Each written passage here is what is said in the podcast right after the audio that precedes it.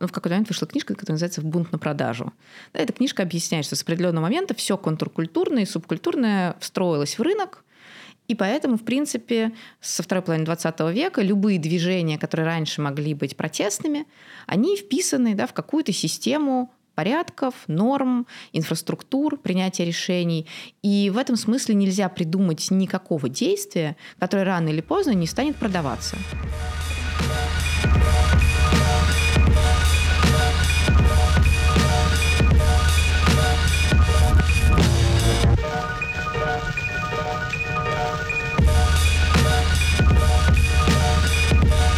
Друзья, всем привет! С вами подкаст «Аудиториум». А, меня зовут Даня. Меня зовут Ваня. А, и сегодня мы говорим а, об актуальной теме эскапизме вместе с культурологом Оксаной Мороз. Спасибо большое, что пришла. Всегда, пожалуйста. Очень рады, правда. Да, мы хотели уточнить по поводу эскапизма, потому что вроде бы эскапизм является предметом культурологии, но когда мы просто пытались понять, можно ли с культурологом говорить об эскапизме, мы пытались понять, где вообще граница культурологии, потому что как будто бы с культурологом можно говорить практически о чем угодно, но поскольку это все-таки научная дисциплина, там явно есть какие-то границы. Поэтому, наверное, наш первый вопрос, перед тем, как мы будем говорить, собственно, о нашей главной теме, хотели бы поговорить о вашей предметной области, что вы изучаете, а что вы, например, изучать бы не стали как специалист. Это очень хороший вопрос, потому что его нужно делить на две части. Одна часть, собственно, про культурологию как науку, другая часть про культуролога конкретного, который занимается какими-то исследованиями. И с ответом на каждый из этих подвопросов будут проблемы. Сейчас объясню почему. Во-первых, потому что культурология вроде как существует как дисциплина, и она там а, а, попадает во все классификаторы, которые есть бюрократические, они же определяют, к сожалению, как действует наука, потому что наука – это индустрия. Но на самом деле а, российская культурология сформировалась как вторичная дисциплина примерно в начале 90-х годов, ее энное количество экспертов принесли с собой из зарубежного академического знания, и там очень многое зависит от того, откуда конкретный исследователь вытащил да, основы культурологии. Кто-то, например, брал культурную антропологию, кто-то брал социологию культуры. Там, допустим, в первом случае это скорее американский вариант науки, в втором случае это скорее немецкий вариант науки. Кто-то, например, мои учителя принесли cultural studies, культурные исследования британские, такие немножко постмарксистские из 60-х годов. И дальше, соответственно, если мы посмотрим на культурологов, которые после этого народились на земле русской, то, по сути, мы видим вот эти три традиции.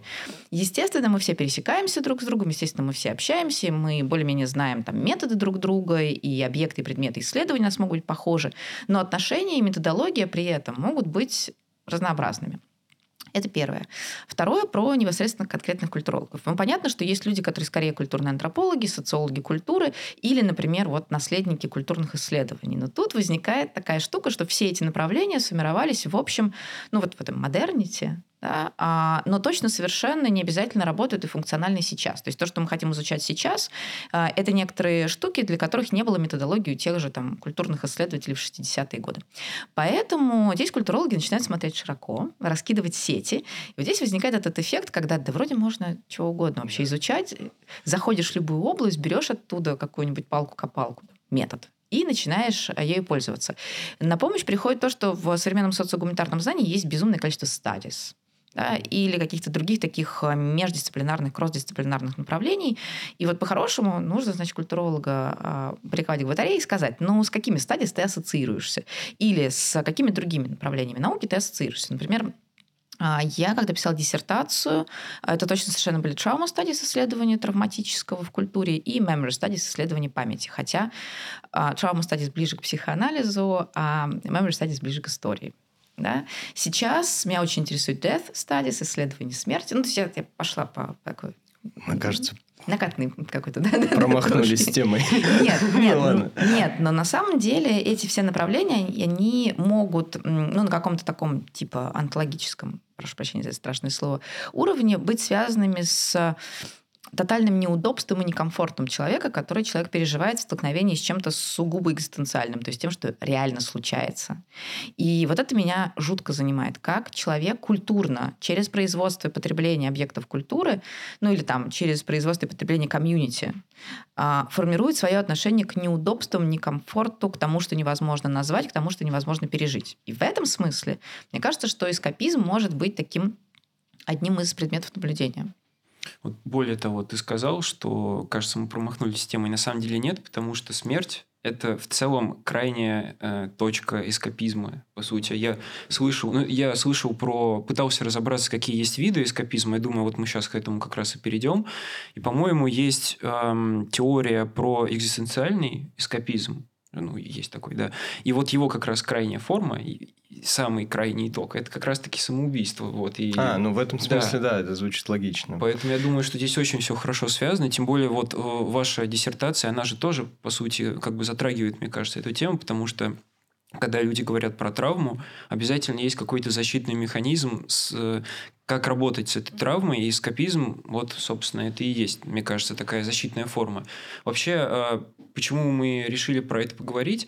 Потому что для меня все время эскапизм был какой-то крайне простой форму, формой э, существования. Ну, что-то такое обыденное. Ну, когда человек, не знаю, смотрит сериалы, слушает много музыки и так далее. Когда я стал копаться в этой теме, я понял, что эскапизмом на самом деле назвать можно очень, очень, очень разные формы э, как бы существования в реальности. Вот. И поэтому вот следующий наш вопрос – ну, вообще, если говорить да. про мое восприятие эскапизма, да, да. это я всегда воспринимал как некую, некую сложную форму а, не простую, когда ты просто смотришь сериалы, а когда ты действительно сталкиваешься с чем-то настолько тебе настолько травматичным, что ты начинаешь вот это увлечение сериалами, книжками и видеоиграми переходит границу. То есть я как-то для себя всегда рисовал границу эскапизма, с какого момента он перестает быть а, с, как, с, с какого момента это начинается эскапизм и заканчивается какое-нибудь простое хобби.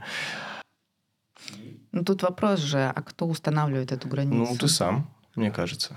Ну, с одной стороны, да, с другой стороны, например, часть исследователей пытаются делить эскапизм условно здоровый и нездоровый.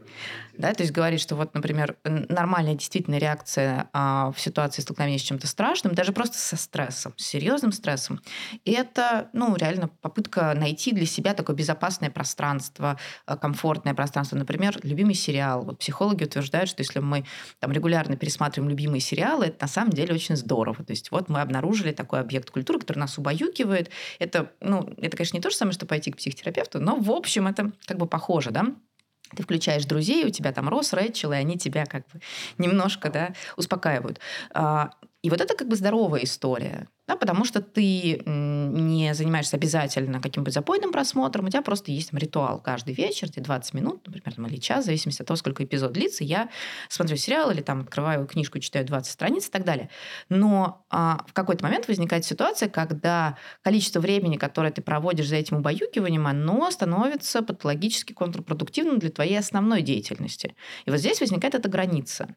Вопрос в том, как и можно ли стопроцентно определить там, по хронометражу, по степени погруженности в какую-то практику, какой-то вид деятельности, когда у нас что-то здоровое, когда у нас условно что-то нездоровое. И даже вот наличие этих слов, оно на самом деле ну, возвращает нас к логике патологизации. То есть ну, это правда, что-то да. хорошо, что-то не очень.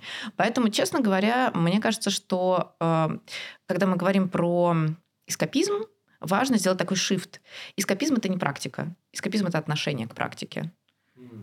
То есть мы можем, например, а, смотреть на ситуацию, когда человек, а, не знаю, бросает свое прежнее окружение, когда человек бросает прежнюю работу, дауншифтинг, который очень любили изучать там нулевые, да, когда человек говорит, все, я продаю дом, покупаю дом на колесах и пошли все нафиг, я, значит, поехал путешествовать.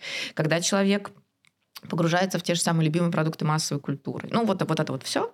Мы можем рассматривать это как эскапизм, как попытку действительно как-то перепридумать для себя реальность и сказать, нет, знаете, вот то, где я живу, мне не нравится, то, как я живу, мне не нравится, я найду для себя какую-то альтернативу. А можем рассматривать это, например, как источник ресурсов для того, чтобы продолжать жить.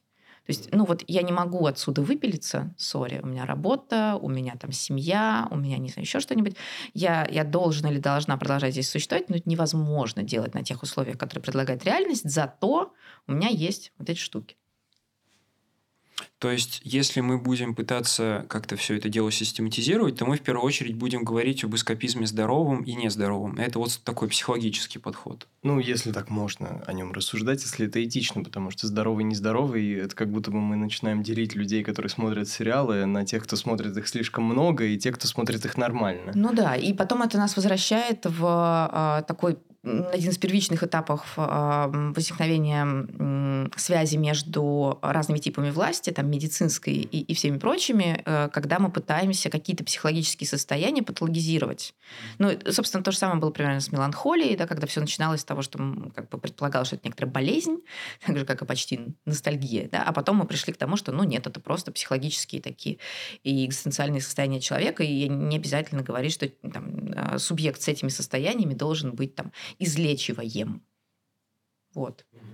Поэтому мне как раз не очень нравится история про здоровое и нездоровое. Мне нравится ситуация, когда мы вместо жесткой типологизации пытаемся понять, ну это, кстати, тоже часть культурологии, мы качественники, а не количественники, э, понять, а что происходит с конкретным человеком.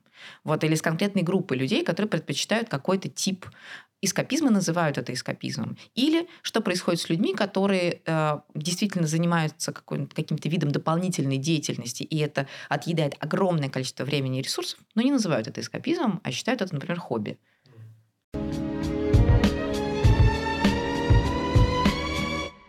Ну вот, да, интересно, что мы еще про меланхолию вспомнили. Я тоже почему-то как-то про это много думал.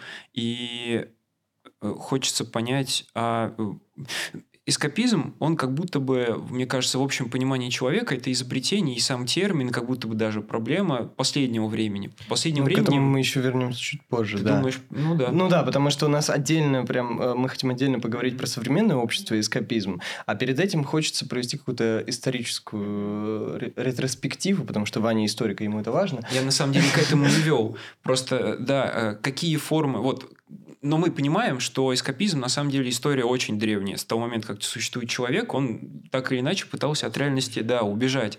И мы хотим понять, э, какие формы эскапизма в целом в истории, в культуре можно э, обнаружить до 21 века, до изобретения тех же сериалов, в которые можно погрузиться. Ну, страдания юного Вертера – это про эскапизм. Вообще вся романтическая традиция – это про эскапизм. В принципе, если смотреть историко политически, наверное, то там, где есть э, некоторые, строго говоря, какая-то генеральная политическая линия и есть культура, которая с ней не согласна, мы можем говорить о том, что есть именно в культуре, например, в литературе, если мы там до 20 века да, говорим, обязательно какие-то эскапистские такие нотки. Другое дело, что я встречала исследования, которые, например, э, прям четко устанавливали вот романтики, это эскаписты. Мне не очень нравится такая генерализация, потому что эм, ну, она немножко аисторична. То есть мы пытаемся из своей точки посмотреть на то, что значит, писали, например, э, какие-то а, авторы. С другой стороны, я читала исследования о том, что, например, импрессионисты — это эскаписты, потому что они взяли а, то, те направления живописи, которые существовали, более чем классицистические, и сказали, нет, дорогие, мы не будем так работать, мы берем холст, идем на пленер, а, рисуем там значит, впечатление и предлагаем им совершенно альтернативный способ визуализации э, реальности и действительности. И этот способ является более чем адекватным, быстро меняющимся временем. Он совершенно точно порывает с традицией, и он позволяет вам, с одной стороны, как зрителям, унестись в какую-то действительно альтернативную реальность, альтернативными красками, мазками, сюжетами. Но при этом э, вы все равно остаетесь в какой-то связи с ну, опытом своим. И вот мне кажется, что когда мы смотрим вглубь да, времен, нужно смотреть на те направления, которые ломали каноны, которые ломали традиции. И там мы найдем и живых эскапистов, авторов, и, ну, если эти направления более-менее рабочие были, то есть они, там, у них были последователи, да, или сейчас мы их изучаем и понимаем, что это вехи да, в истории, вот это, да, тоже был э, способ производства эскапистского высказывания. Забавно, мы прямо ответили сразу на два вопроса, потому что один из них был, а, может ли вообще избегание реальности привести к каким-то позитивным последствиям культурным? То есть какие формы эскапизма вели к развитию, а какие к стагнации? Вот это тоже интересный момент, потому что мы так сказали, импрессионисты, это же эскаписты, Да, мы, по сути, говорили про новые культурные течения, да, да. как эскапизм приводил к развитию культуры. И в целом это звучит супер стройно. Ну, то есть, ты как бы избегаешь реальности, изобретаешь новую реальность, потом в нее вовлекаются другие люди, ты импрессионист. Здорово. Ну, а ведь э, эскапизм, кажется, очень, очень легко может привести к стагнации как бы, личности. Например? Нет? Ну, не знаю, например, если человек убегает в уже существующие какие-то медиумы, в те же, допустим, если мы представим Хотя сложно представить. Если Хорошо, человек переигра... вот, играет постоянно в доту, ничего кроме доты нет. Ну, я не, не претендую ни на что, да, просто это так, такая... ну, допустим, это... Э, мем реально, ну, это мем-ситуация. Ну, так, есть... он все время играет в доту, да. А, ну, и, соответственно, с точки зрения каких-то других индивидов, а, этот человек может стагнироваться, можно так сказать, да, ну, останавливаться в развитии в других каких-то сферах. Но здесь это же все-таки, я же все-таки из cultural studies, значит, это постмарксистские критики, возникает вопрос, а с чьей точки зрения возникает стагнация? Не с точки ли зрения существующих гегемонных институтов, которые смотрят на человека и говорят, слушай, дорогой, ты должен работать, ты должен проходить социализацию, инкультурацию там в школах, университетах, вот в этой во всей, значит, а, институциональной истории, ты должен быть полезным членом общества. А вот эти твои альтернативные всякие штуки, они вообще не укладываются в нашу магистраль развития. Поэтому давай мы скажем, что ты вот не молодец, и давай мы не будем поддерживать твои начинания никак. Да, давай мы скажем, что ты, значит, тратишь время зря, что ты бездельник, что ты прокрастинатор, вспомню еще одно более-менее современное слово, и, а, ну, соответственно, будем производить кучу высказываний авторитетных относительно того, что ты а, вообще вреден для общества. Это Вау. очень хорошо, что мы сюда пришли, потому что я перед э, всем нашим разговором пытался понять, а кто для меня главный эскапист. Есть ли какой-то образ художественный или действительно реально существовавший какой-то персонаж, который олицетворяет эскапизм во всем его проявлении. Я понял, что, наверное, не только для меня, но и для ну, какой-то в целом европейской культуры главный эскапист – это Дон Кихот, начиная века так 17 -го. Вот. И как раз э, это очень хорошо, мне кажется, его образ ложи, э, ложится в тему, э, к чему ведет эскапизм. Хорошо ли ты плохо, потому что Сразу вспомнил, вот мы с Даней тоже читали а, перед началом нашего выпуска эссе Тургенева, знаменитая речь в 1860 году про как раз два типа людей, что у нас, грубо говоря, есть Дон Кихот, а есть Гамлеты. Вот. И э, Дон Кихот, несмотря на то, что огромная часть людей как бы его осмеивает, по понятным причинам человек изобрел другую реальность. Он не видит настоящее, он видит какое-то все свое искаженное. И вроде бы в этом нет ничего хорошего, то есть свою жизнь он губит, но тем не менее при этом он жизнь других людей наполняет каким-то очень часто дополнительным смыслом. В общем-то, делает хорошие вещи. Мне кажется... Оксана меня переубедила. Да? Я подумал о том, вот я думал о Дон Кихоте так, как ты говоришь, а сейчас вот этот пример про Доту, я задумался о том, что в Доте ведь есть своя, а, ну, как бы модель развития, то есть ты повышаешь уровень и так далее. И в своем мире Дон Кихот герой. А это значит, что, может быть, гегемония, гегемонные институции и а, ругают Дон Кихота, потому что он борется с ветряными мельницами, но в своей реальности там он побеждает. А это значит, что Дон Кихот молодец. О как. Да. То есть нет, просто мне забавно, я в голове визуализирую то, о чем мы говорим. Получается, что развитие человечества – это переход из одной реальности в другую. Идет какая-то генеральная линия, от нее отпочковывается какая-то система, э, группа эскапистов, которые создают свой культурный мир, она, как, как правило, культурный мир со временем становится популярней, туда приходит больше людей, создается новая ветвь, потом от нее еще и так далее. Это такое разветвленное дерево реальностей. О, Господи. Ну, да. ну, кстати говоря, это же очень понятная метафора, потому что точно такие же метафоры создавались в 20 веке для понимания того, как меняется парадигма науки. Там же та же самая была история, что есть какая-то научная парадигма, которая понимается как истинная, потом приходят люди и говорят, слушайте, нет, что-то не то. Вот смотрите, здесь есть такая теорема, которая немножко двигает ваше основание, здесь есть такая гипотеза а, у этих новаторов, которые, конечно же, canon busters, то есть они нарушители канона, появляются последователи, и парадигма науки меняется. И, собственно, по идее, в этом есть что-то даже, ну, понятно, что мы говорим про науку, что-то такое очень спокойное, то есть это такое развитие, не обязательно прогресс такой линейный, да, но это какое-то последовательное, ну, почти генетическое развитие. Да? Понятно, что если мы говорим про историю культуры или вообще историю, ведь не так происходит, это очень часто происходит через конфликты, но, ну, в общем, кажется, да. Кажется, примерно так. Да, но как-то все равно, тем не менее, э, шлейф негативного отношения к самому термину и к феномену эскапизма, он везде присутствует. Например, если что-то читать про эскапизм, практически в любой статье будет упоминание каких-нибудь э, современных течений, например, Хикикомори, ну, да, Хики, да. да которая, ну, вряд ли кому-то из тех, кто об этом пишет, или исследователей, э, ну, вообще любому человеку кажется чем-то здоровым. Вот, потому что все-таки, мне кажется, в этом есть здравый смысл. Ну, мне кажется, что здесь есть эм, какой-то культурный миф о том, что побег от реальности, а эскапизм это же побег от реальности, а, это слабая практика. Ну, это как вот, знаете, есть четыре реакции на стресс. Бей, беги, а, значит, что там еще? А, уклонись и, значит, притворись, что тебя, тебя нет. как вот эти прекрасные австралийские козы, когда у них стресс, они замирают и падают. Да? А, вот, в принципе, если мы посмотрим на современный культурный миф, ну, европоцентричный, естественно, он про проактивность. Ты должен быть сильным, ты должен там уметь стоять за себя, а, опять же, права человека, достоинство человека, вот эта вся история. И а, ситуация, когда субъект говорит, слушайте, мне это неинтересно, у меня есть мои ветряные мельницы, да, или моя дота, или мои сериалы, или мои импрессионисты, или там еще что-нибудь мое, оно воспринимается как, ну, читерство. Ты должен вот биться головой об стену. Да, ты должен а, отстраиваться, быть проактивным, быть сильным, стоять за что-то. А ты вместо этого ныряешь в карман реальности и говоришь, а я в домике, а у меня вот что-то другое есть. И проблема заключается в том, что э, именно этот культурный миф стоит за таким пониманием слова эскапизм, и слово эскапизм очень редко используют в позитивном каком-то смысле. То есть, э, например, ну не знаю, люди, которые занимаются какими-то интересными креативными профессиями и работают с какими-то интересными культурными продуктами, которые, ну, правда, допустим, для современного мира опциональны. Люди, которые занимаются советским конструктивизмом 30-х годов. Ну, это очень такая как бы, специальная да, сфера знания. Они же не говорят, слушайте, мы вот в этом, вот в этом мире находим для себя основания, чтобы жить, и это наш, э, наша попытка уклониться и уйти от той реальности, в которой мы живем. Нам вот классно вот здесь. Да, если бы э, происходил такой реклейминг слова эскапизм, мы могли бы вообще потерять эти негативные какие-то коннотации, но они, к сожалению, супер живучие.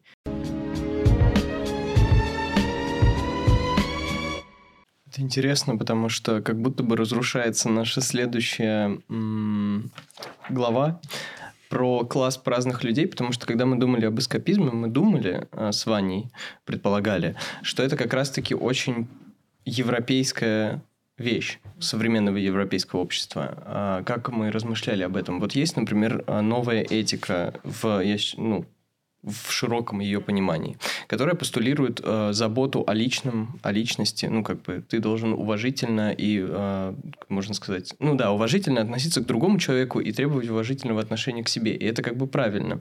Но с другой стороны, она э, как будто бы избегает негативных эмоций. И не является ли в таком случае эта практика эскапистской? Ну, то есть, э, не знаю, если она, ну, тут можно поделить, в моем понимании, на активизм. Ну, и про, ну, активизм, потому что это про активное действие, да, то есть, если это мы говорим про экоактивизм, а есть, например, экопродукты или там типа холщовые сумки, которые по факту-то вообще, ну, эти, э, был уже кейс, э, скандал с э, картонной бутылкой, у которой внутри был пластик. То есть это какая-то а, форма, если ты не активист, а просто как бы постулируешь новую этику и новые какие-то тенденции, и их придерживаешься, то ты отчасти тоже эскапист мне кажется. Тебе приятнее думать, что то, что ты держишь, оно да, эко-френдли. Ну, На самом деле ты не вдаешься в подробности. Ну, у нас были другие еще примеры. Да. А, например, замена терминологии на более, а, как сказать...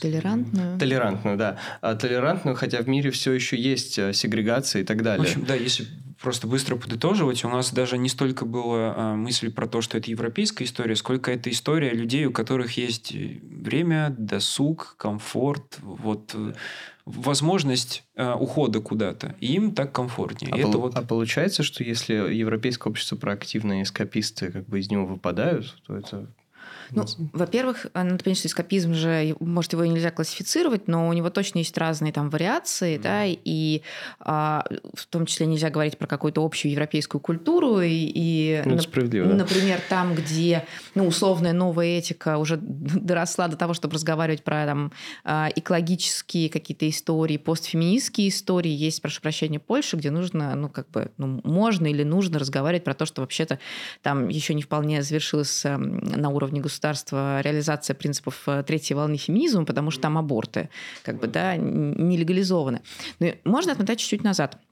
Во-первых, новая этика совершенно точно не а, про а, что-то такое вне силовых методов давления, а, и новая этика не супер позитивна, хотя бы по одной простой причине, потому что там существует нулевая этика к тем, кто не согласен mm-hmm. с установлениями профеминистскими, про эко и, и так далее, и так далее. Да? То есть э, э особенно это касается вот этого активистского ядра, э, и особенно, конечно, его радикальных каких-то да, представителей.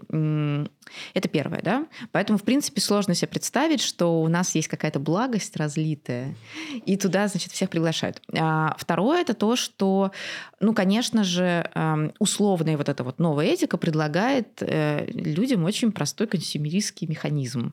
Типа у нас есть на, значит, баррикадах баррикадах активисты. Они там есть уже десятилетия. И они борются за права всех человеков, а с там, 70-х годов еще за права животных. И все клево. А вы сейчас можете просто, да, покупать холщовые сумки, жертвовать приютом, а, там, еще каким-то образом не очень трудозатратным, участвовать в этом движении как allies. Да? И как бы от вас ничего не требуется, кроме а, некоторого такого... М- ну, некоторой поддержки, да, и некоторого такого принципиального согласия. Вот мы за все хорошее против всего плохого. А, но опять же, это так, ну, как бы не работает, да, по факту, а, потому что а, очень часто вот эти пассивные потребительские практики превращаются максимум вот в диванный активизм, и, и в принципе, все. Да? И, и, третье, что здесь очень важно, это то, что какие-то вещи, которые мы, э, ну, с высоты условно своей тоже какой-то степени принадлежности европейской культуры называем новой этикой, они для многих культур представляют собой вообще-то очень важный фронтир борьбы. Ну, мы смотрим на фундаменталистские, например, исламские общества, и мы понимаем, что, простите, но там как бы разговор о феминизме, это разговор о женских калечащих операциях, и это супер важно, а, может быть, даже важнее, чем а, разговор о, там, не знаю, налоге на розовое в Соединенных Штатах, в Европе или еще где-то, да? То есть здесь тоже такие есть градации. И мне кажется, что вот там, где что-то, что похоже на новую этику, на самом деле про принципиальную борьбу за права человека, которые еще не отстроены, а, может быть, ну, как бы на фактическом уровне точно не отстроены, да, вот там новая этика это не э, эскапизм в том смысле, что мы убегаем от реальности, а новая этика это вот тот эскапизм, когда мы строим реальность. Когда мы... Ну, это, наверное, касается все-таки вот того самого ядра, ну, которые проактивные. А я все же имел в виду вот людей, которые скорее придерживаются ее. Но при этом вот как консюмеризм... Вы правильно, да, да, действительно, я, тоже об этом долго думал, про консюмеризм, про то, что тебе, по сути, пытаются что-то продать. И вот люди, которые, получается, что-то покупают, диванные, так сказать, борцы, это же можно ли их назвать эскапистами в таком случае? Ну, а, опять же, это зависит от того, как они это видят. Хотите, я вам приведу клевый пример. А, значит, я каждый год участвую в собеседованиях абитуриентов в университет. И с каждым годом появляются люди, которые все больше и больше говорят про права женщин, про фем какую-то историю. Это ребята, которые поступают на всякие журфак-программы. Когда их спрашиваю, чем ты интересуешься, они говорят, ну вот, например, феминизм, права женщин, там вот эта вся история, я хочу работать там, в медиа, который будет этим заниматься. Ну, круто, классно. Следующий вопрос, который у, у меня возникает, ну, а может, какие-то есть известные феминистки или профеминисты, там, борцы за права женщин, может, даже просто человека, э, на которых ты ориентируешься как, вот, как, как субъект. И тут же меня всегда поражает, и я не могу эм, это возлагать как ответственность на самих абитуриентов, что практически всегда это актрисы, а, и это блогеры и, и блогерки, да, то есть э, я не, не жду, что 17-летний человек мне скажет, ну, Симон де Бувуар, да, но э, хочется, чтобы э, хотя бы какие-то более такие знаковые фигуры, э, может быть, э, не просто актрисы, которые один раз сказали, что я за права женщин, да, может быть, кто-то более погруженный в контекст возникал в сознании, но не возникает. Почему это происходит? Потому что люди погружены в медийную реальность, медийная реальность, по сути, так сконструирована большим количеством игроков, что там, да, pop-up, да, какие-то конкретные фигуры, и эти фигуры становятся а, выразителями повестки. И вот этот консюмеризм – это, по сути, просто следование за теми фигурами, которые выражают повестку. И я даже не могу сказать, что это эскапизм. Это попытка найти себе такой якорь, да, человека-якорь, который, с одной стороны, будет за что-то прикольное и, может быть, даже не всегда мейнстримное, но, с другой стороны, будет настолько мейнстримным, что следовать за ним будет не страшно.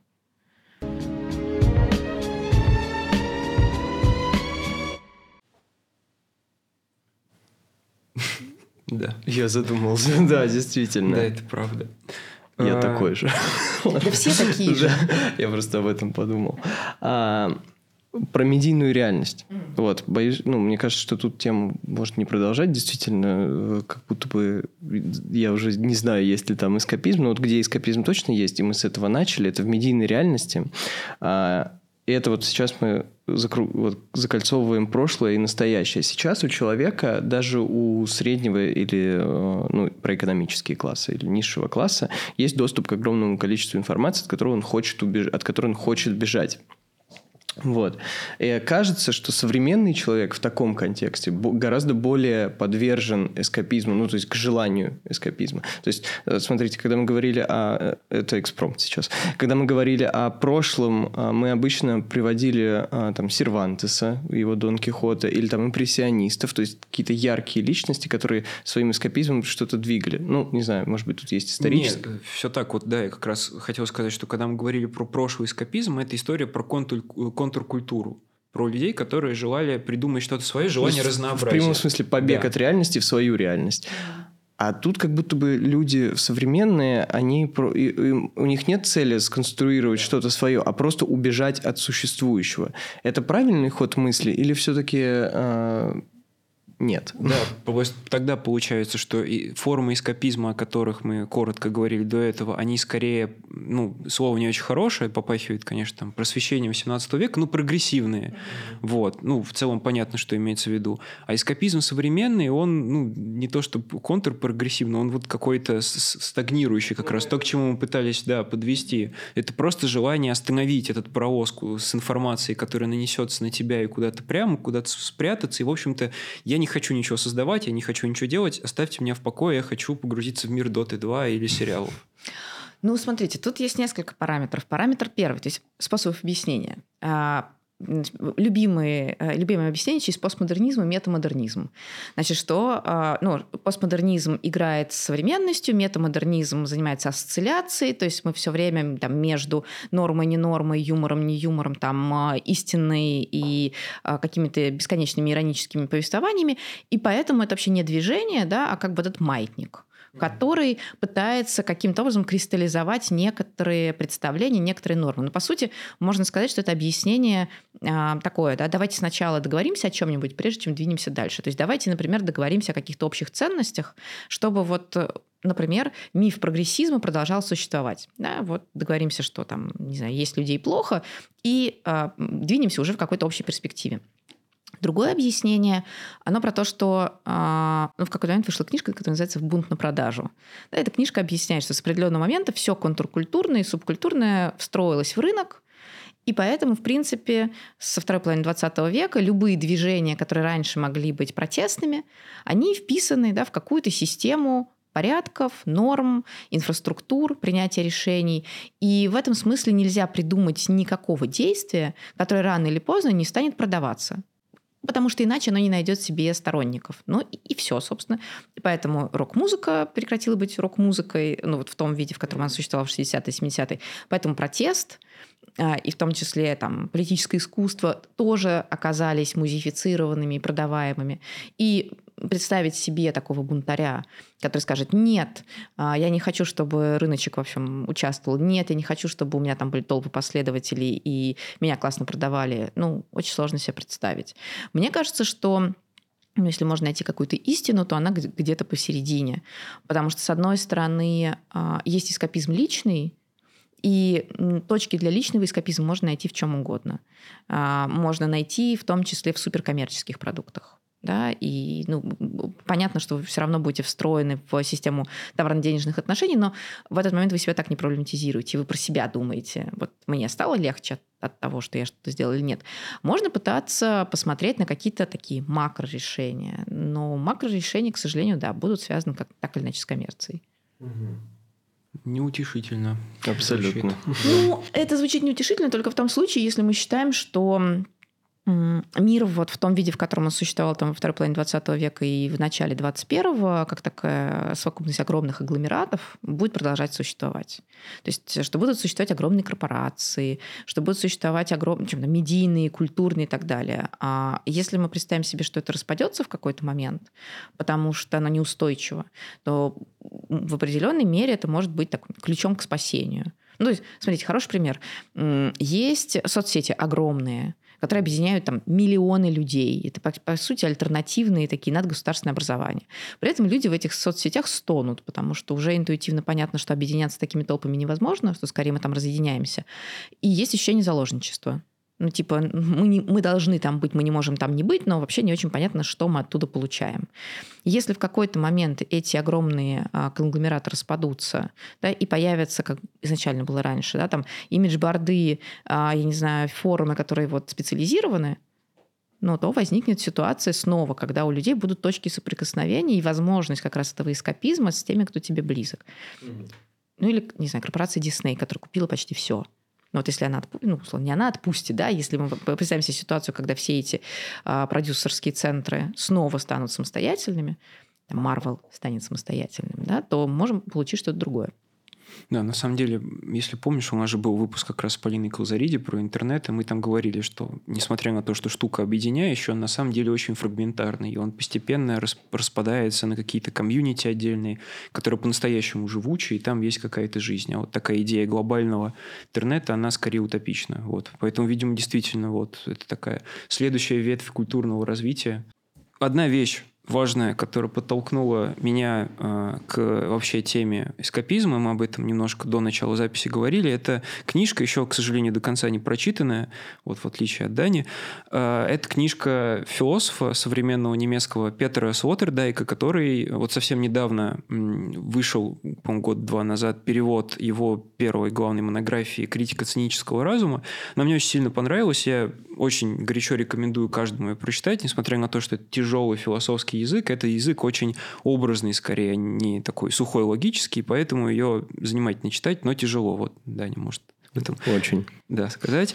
А, и то, о чем он говорит, про цинизм как форму не только научного знания и философского, но такую уже больше общественную скорее, как форма у него есть выражение, что цинизм – это форма ложного сознания. Я сейчас не буду вдаваться в подробности, потому что термины Слоттердайка, их тяжело пересказывать, их нужно читать. Если говорить проще, что цинизм – это маска, вот как он говорит. Ну да, и, и что это не э, сформированное четкое убеждение, это не позиция. Как раз-таки цинизм – это форма, как мне показалось, эскапизма, и поэтому мне во многом хотелось сегодня эту тему, в общем-то, поговорить и раскрыть, потому что мне кажется, что цинизм, вот мы сейчас говорили про одну форму эскапизма современного, это вот очень жесткое замыкание в себе без желания делать какую-то контркультуру.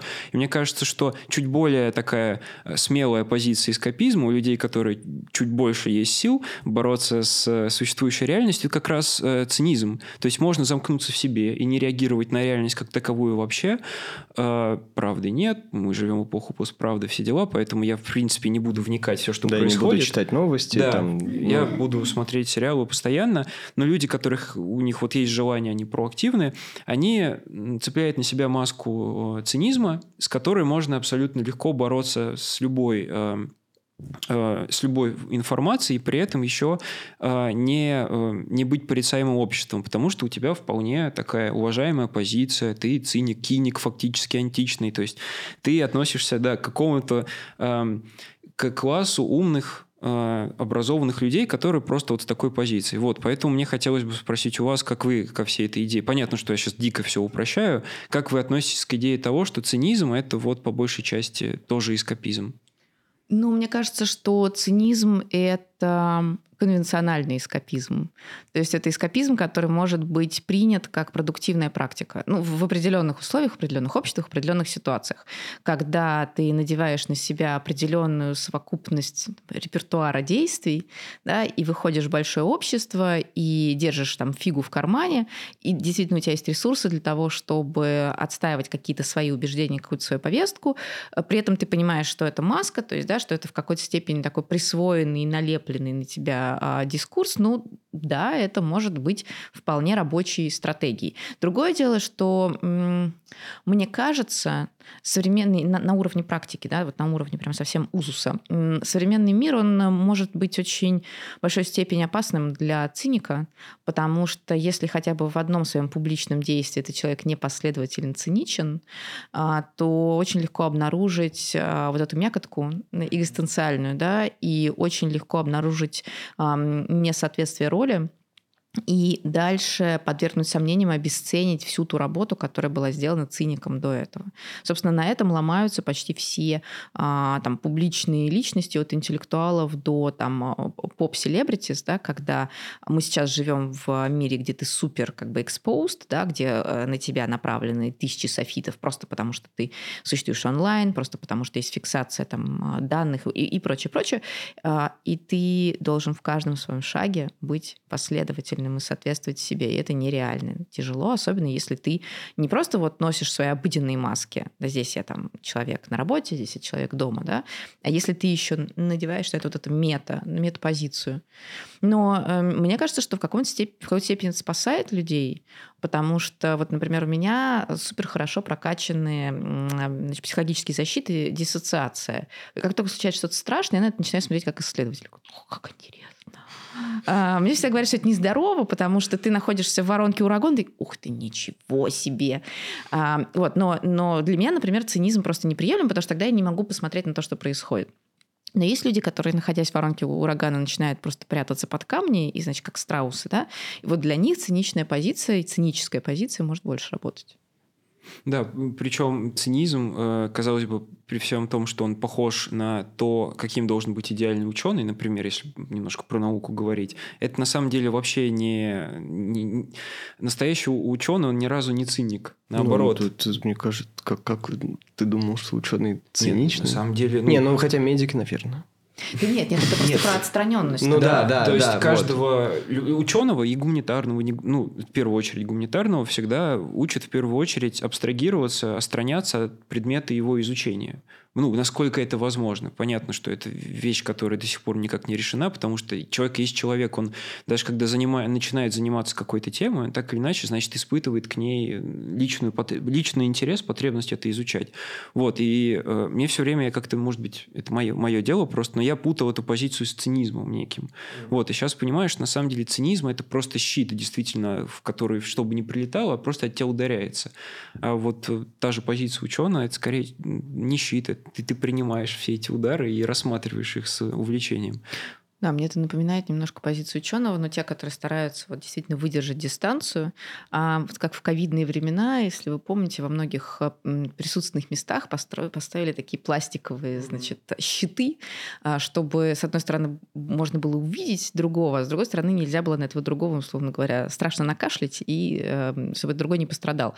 Но я думаю, что на самом деле еще есть такая штука. Я не уверена, что это связано там с историей про искренность, которая сейчас довольно неплохо форсится, ну, в публичной сфере. А у многих как раз современных социогуманитарных исследователей есть такой поворот очередной да, в сторону, наоборот, максимальной эксплуатации своего интереса. То есть, когда ты честно признаешься себе, почему ты вдруг начал заниматься этой темой. И когда ты честно признаешься, что м, вообще в социогуманитарном знании, особенно если ты занимаешься современностью, очень сложно не быть ангажированным. Просто нужно понимать, что ты ангажирован, и никогда не выдавать свою ангажированность за истину. То есть хватит говорить о том, что я там изучил что-то или изучила и получил истинные результаты, нужно сказать, да, вот у меня есть такая история, а, мой личный интерес, я пришел к вот этой теме или пришла, у меня вот такие результаты, это не экстраполируется сильно дальше, но это просто такая оптика. И мне кажется, что вот такой подход, он может быть не оппонентом цинизму, но таким а, как бы партнером, да, то есть можно выбрать здесь, а можно выбрать вот здесь, можно выбрать такую роль, такую роль, это оба варианта, это все равно эскапизм, а, потому что эти оба варианта, например, отказываются признавать ответственность за истину что очень классно. А, но они просто не идентичны.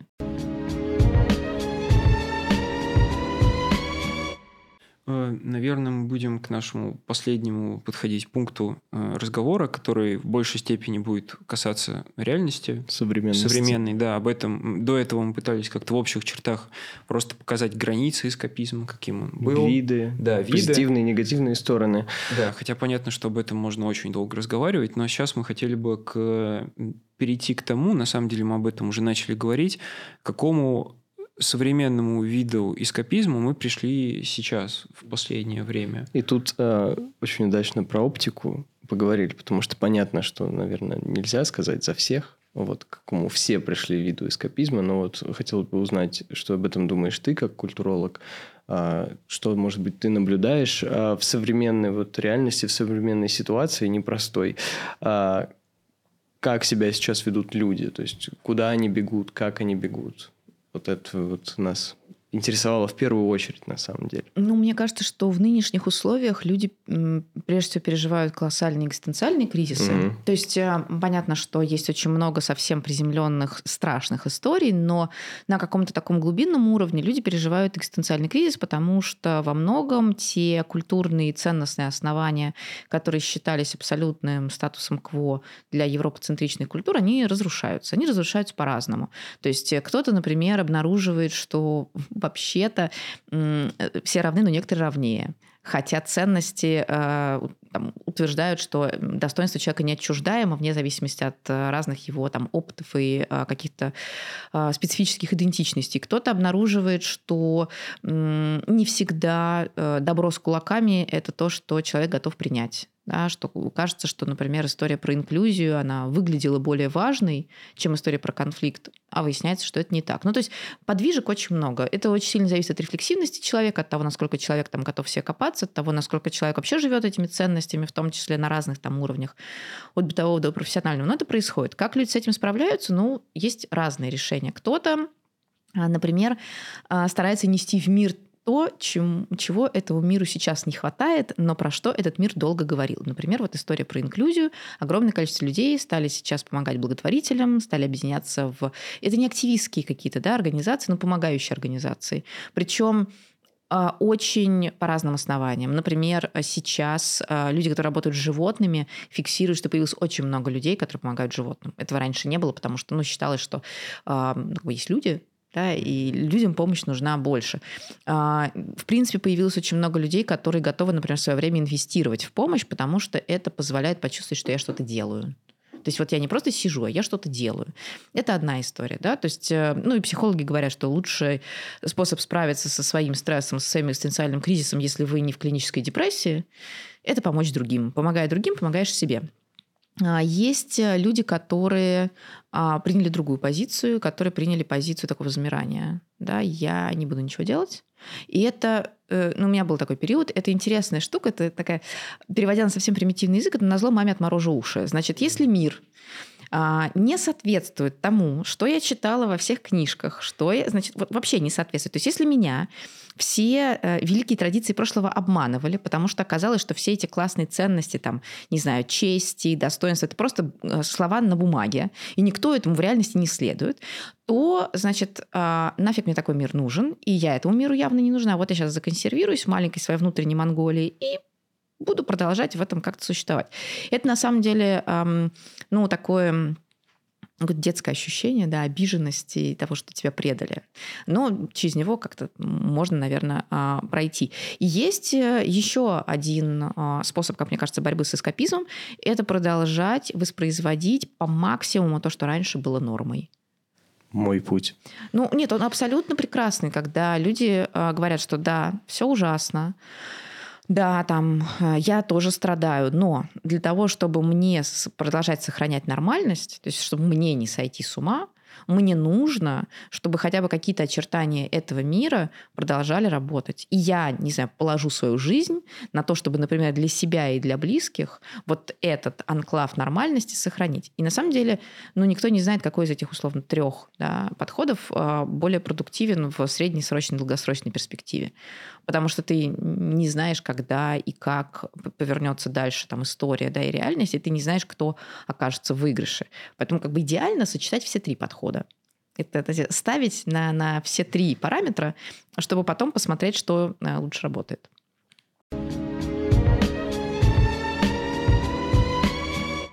У нас последний был вопрос, когда мы готовились, э, как нам показалось, красиво сформулирован, но сейчас непонятно на самом деле, э, как на него отвечать. Мы сформулировали вопрос так, можно ли прожить жизнь широко открытыми глазами, в общем-то, не не убегая вообще никогда и никуда. Мне кажется, что вот этот вот третий, как будто бы э, третья форма эскапизма, которую мы сейчас сказали, продолжать делать то, что происходит, на самом деле это и есть. Это третий путь, продолжать все делать с широко открытыми глазами и, в общем-то, смотря реальности в лицо. Поэтому я даже, бы, я даже не знаю, эскапизм это или нет. Не, ну в определенной мере это эскапизм, потому что ты же все равно, когда ты смотришь, ты фокусируешься на чем-то, а что-то остается mm. таким расплытым, расплывчатым фоном. Ты же не можешь, а, как прибор механический, электронный, вот прямо все до деталей схватывать, потому что внимание это все-таки небольшой когнитивный ресурс. Но да, это, это люди, которые отдают себе отчет в том, что происходит, и продолжают гнуть свою линию. И это очень интересная такая эволюция. Значит, эм, вот есть история, что не надо прогибаться под изменчивый мир, да, а есть история про то, что, ну, не надо, конечно, э, но и э, пытаться его переломать через колено тоже не стоит, а вот я лично выберу ту, ту траекторию, которая соответствует моим э, пожеланиям. И это вообще, мне кажется, очень важная такая очень важный такой вывод из конфликта коллективизма и индивидуализма в истории человеческой культуры. Когда, с одной стороны, ты понимаешь, что ты уже находишься в эпицентре событий, на которые ты не обязательно можешь повлиять прямо здесь, прямо сейчас, но, с другой стороны, ты выбираешь в этой ситуации, как ты маленькая песчинка, быть песчинкой с идентичностью и самосознанием. Отличный финал. Ну, правда. Да. Да. Мы обычно еще в конце э, говорим, собственно, с человеком о том, чем он сейчас занимается, mm-hmm. что нового ждать. И тут вопрос абсолютно, наверное, необходим, потому да. что в блоге злого культуролога давно не было никаких новых обновлений. Э, это связано с тем, что что-то новое готовится, или, может быть, ты перешла на какую-то новую деятельность? Что ожидать нам в будущее а, время? Ну, с блогом сложная история, он на халде, потому что я не очень понимаю, как настраивать язык а, в силу тех обстоятельств, в которых мы живем. Но я, по идее, должна в конце осени, в начале декабря закончить писать книжку. Mm. И вот она будет, она будет не про эскапизм, но она будет как раз про то, как мы все живем в страшном меняющемся мире, когда мы все травмированы. И для этого нужно как бы сконцентрировать ресурсы, потому что, э, с одной стороны, я этой темой занимаюсь все 10 лет последние, с другой стороны, но это текст, и он живет своей жизнью, в отличие от э, разговора. Вот, поэтому я думаю, что э, когда я ее закончу, э, я, наверное, вернусь ну, почему я говорю «наверное», потому что к этому моменту может все 10 раз поменяться, и, ну, станет чуть понятнее, возможно, как в новых реальностях э, существовать. Вот. Но нет, блок никуда не уходит, и злобный культуролог на месте просто немножко, да, во внутренней такой Монголии собирается. Вот. Тогда очень ждем книгу. Спасибо большое, что пришла. Вот. Э, это был очень интересный разговор. Э, мне стало понятнее. И чуть менее тревожно, чуть, надеюсь. О, это самое а мне главное. чуть более. Да ладно. Спасибо большое. Спасибо. Да, спасибо огромное.